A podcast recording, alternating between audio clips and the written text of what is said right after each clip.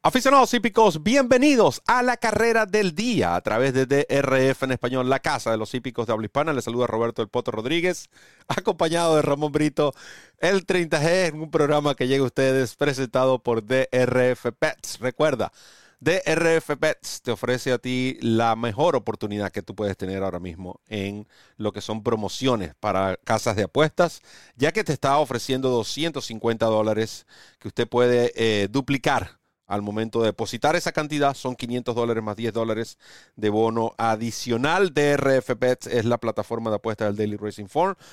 También llegamos gracias al Formulator. Recuerde también que usted puede descargar el Formulator todos los días, gratis con la carrera del día. Brito, bienvenido precisamente a esta carrera del día, el Knickerbocker Stakes de este viernes 20 de octubre, ya huele a, que en casa de Ramón Brito ya huele a, yaca. Esta carrera se estará disputando en el hipódromo de Aqueduct. Recuerden que Aqueduct está hospedando este meeting de Belmont, por eso se llama Belmont at the P8.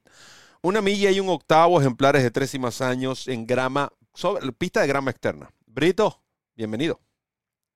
Gracias Roberto, un abrazo, un abrazo para Randy Albornoz, como siempre en la parte técnica, un abrazo a todos ustedes amigos que están en sintonía de la carrera del día en nuestro idioma y a través, por supuesto, de eh, la plataforma de YouTube de DRF en español, la Casa de los Hípicos de Habla Hispana, que es nuestra casa y sobre todo es su casa. Bienvenidos en nuestra parte a este episodio donde, como ya les dijo Roberto, vamos a estar comentando y analizando una interesante competencia, una carrera por demás pareja, el Knickerbocker grado 3 carrera que se va a disputar a las 3 y 16 minutos, sexta prueba de la reunión del viernes 20 de octubre en el hipódromo de Aqueduct, como les dijo Roberto también, alojando el meeting de Belmont Park, Belmont at the Big A. Así es que esperamos que esta información que vamos a proveer para ustedes sea de su agrado y que sobre todo les resulte de muchísima utilidad. Aprovechando información, vamos a presentarle la nómina de esta competencia participan ocho ejemplares, este, donde resulta, según el uh, Morning Line, la línea matutina, resalta a Seashell Boston, número 7, como el primer candidato, pero un candidato con, un uh, Morning Line, con una línea matutina, si se puede decir adecuada a, a, la paridad de este grupo. 3 por 1, vemos a Rock Emperor con dividendo de 4 a 1. En lo que al Timeform Pace Projector, la proyección del ritmo de carrera de nuestros amigos de Timeform US indican que Sir Anthony es el que va a estar comandando la competencia, pero pueden ver ese detalle arriba del número 4, eh, donde dice no speed, es decir, según lo que ellos aprecian eh, o proyectan, esta es una carrera donde hay carencia de velocidad y este Sir Anthony que según el mismo Time for US le otorga 103 de cifra inicial, es el que debería estar comandando esta competencia fácilmente a la altura de la eh, media milla. Hablando de Sir Anthony, vamos a ver un video de este ejemplar en el hipódromo de Monmouth Park. Pueden ver la séptima competencia disputada el 4 de septiembre. Allí lo ven ah, por eh, centro um, de pista. Este ejemplar, Sir Anthony, con la monta de eh, Paco López, logrando eh, la victoria en esta prueba, el 4 de septiembre, quise decir, en el Red Bank Stakes. Por otro lado, otro ejemplar que acá participe, decíamos que estaba entre los favoritos, es Rock Emperor. Veremos la, esa última actuación, ese último esfuerzo de Rock Emperor en esa bella pista AP Taylor en el Sinspiel, grado 3 en el hipódromo de Woodbine, donde con Kazushi Kimura a, finalizó en la segunda posición, apenas a medio cuerpo del ganador en esa oportunidad Palazzi. Creo que ha sido uno de los mejores esfuerzos de Rock Emperor.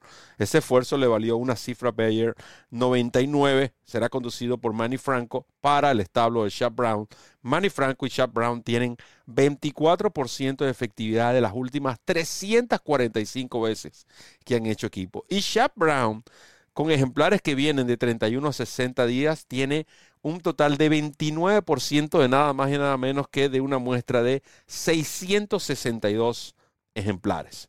Sin embargo, aquí la información que más cuenta es la que va a dar Ramón Brito el 30G, quien nos trae su pronóstico para este Knickerbocker, cual es la carrera del día de este viernes 20 de octubre.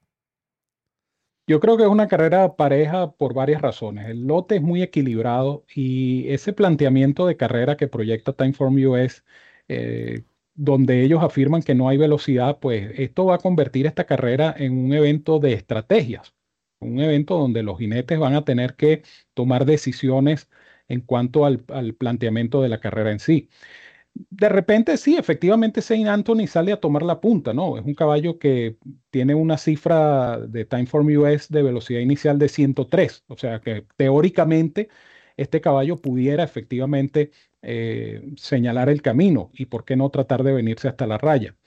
Eh, yo me voy a quedar con un caballo eh, que quizás no tenga esa velocidad inicial que tiene el, el número 4, pero que es un caballo que va a correr colocado, repito, porque al no haber velocidad, el planteamiento de carrera va a obligar a que estos ejemplares corran muy agrupados. Ese ejemplar es Siege of Boston número 7, al que vemos allí en este video. Esto fue en el complicado trazado de Kentucky Downs el pasado 3 de septiembre. Este caballo eh, vino del la mitad del lote avanzó para llegar eh, segundo a dos cuerpos y tres cuartos de Saratoga Flash, eh, repito, descontando mucho terreno en los metros finales.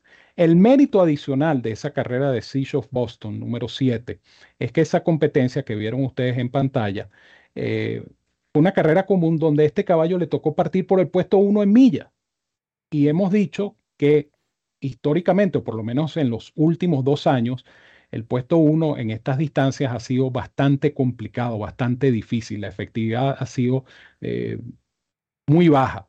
De tal manera que este caballo podemos decir que dio ventajas por el puesto de partida, pese a lo cual pudo descontar terreno eh, y caer segundo a dos cuerpos y tres cuartos, siendo además el favorito de la prueba. Este caballo estaba pagando eh, casi 3 por 2 en su dividendo final a ganador.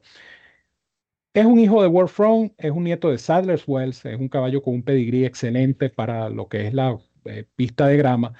Y sus cifras de velocidad en las tres últimas presentaciones, una en Laurel Park en junio, una en Ellis Park en agosto y esta que vieron ustedes en pantalla el pasado 3 de septiembre en Kentucky Down, sus cifras de velocidad han estado bastante consistentes, 90 en una y 94 en las dos carreras más recientes. De tal manera que todo dependerá del planteamiento de carrera, donde se ubique este Siege of Boston, eh, esperando que tenga un remate efectivo, porque repito, el planteamiento de carrera habla de no velocidad, no hay velocidad, entonces hay que correr bien colocado. Y si este caballo tiene un buen trip, para mí va a ser difícil de derrotar. Siege of Boston número 7 me gusta para ganar en esta interesante carrera, el Knickerbroker grado 3. ¿Existe la posibilidad, Ramón, de que James Stoner uh, quizás previniendo esto, inscribió también este caballo Commandeer, porque es un ejemplar que no, no tiene la misma velocidad que el número 4, pero es un caballo que si observamos su, su retrospecto, o sea, sus actuaciones previas, ha corrido cerca de la velocidad este número 3 Commandeer, que también es entrenado por James Turner, quien a su vez es el entrenador de Siege of Boston. No sé, quizás previniendo esto pueda ser una opción este, que en, según que influye en el planteamiento de carrera. Así que ahí pueden ver en pantalla las selecciones para esta prueba. Eh, la de Banan es en esta competencia, no eh, es el número 6, no es el número que aparece en pantalla. La de Banan es el número 6 en esta prueba, mientras que para Ramón se queda con el número 7. El 6, el 6 Masterpiece es la información de Banán Negrón, el, chileno Masterpiece, un tordillo de siete años que ahora es entrenado por Richard Jutro y que será conducido por Irat Ortiz Jr. Masterpiece número 6, la información de Banán, mientras que la información de Ramón Brito, el 30G, es el número 7, no es el número 8, Pioneer Spirit. Ramón Brito indica al número 7. Así que, repito, Evanan el 6, Ramón el 7 en esta carrera del día. Nosotros queremos aprovechar para despedirnos, agradeciendo por supuesto la atención. Recuerden descargar totalmente gratis el Formulator. En nombre de Ramón Brito, quien me acompañó en el handicapping, Randy Albornoz, quien hizo todo lo posible en los controles y quien les habló, Roberto El Poto Rodríguez, les recuerda correr la milla extra. Hasta el próximo programa.